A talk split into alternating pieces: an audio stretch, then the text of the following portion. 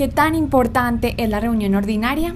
Cuando los socios están en buenos términos, no ven la importancia de esta reunión. Sin embargo, el representante legal nunca debe confiarse porque es su responsabilidad realizar esta convocatoria y cumplir con los requisitos.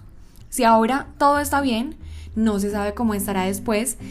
Y recuerden que los representantes legales responden de manera personal, incluso con su patrimonio y hasta penalmente por la acción u omisión, por dolo o culpa ante terceros.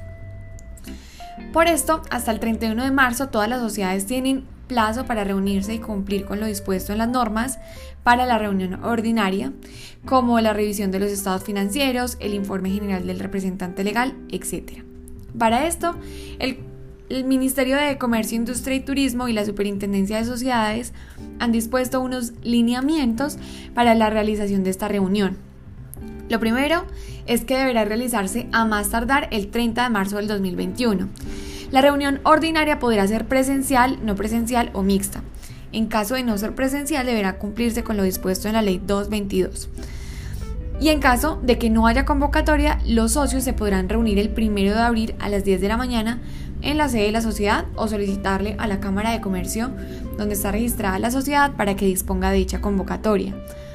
La Cámara de Comercio enviará una citación a la Administración con fecha, hora y la plataforma por la que se reunirán y con esto, cuando se llegue la fecha de la reunión, se presenten todos los estados y se cumpla con todos los requisitos de esta reunión, esta reunión se entenderá cumplida.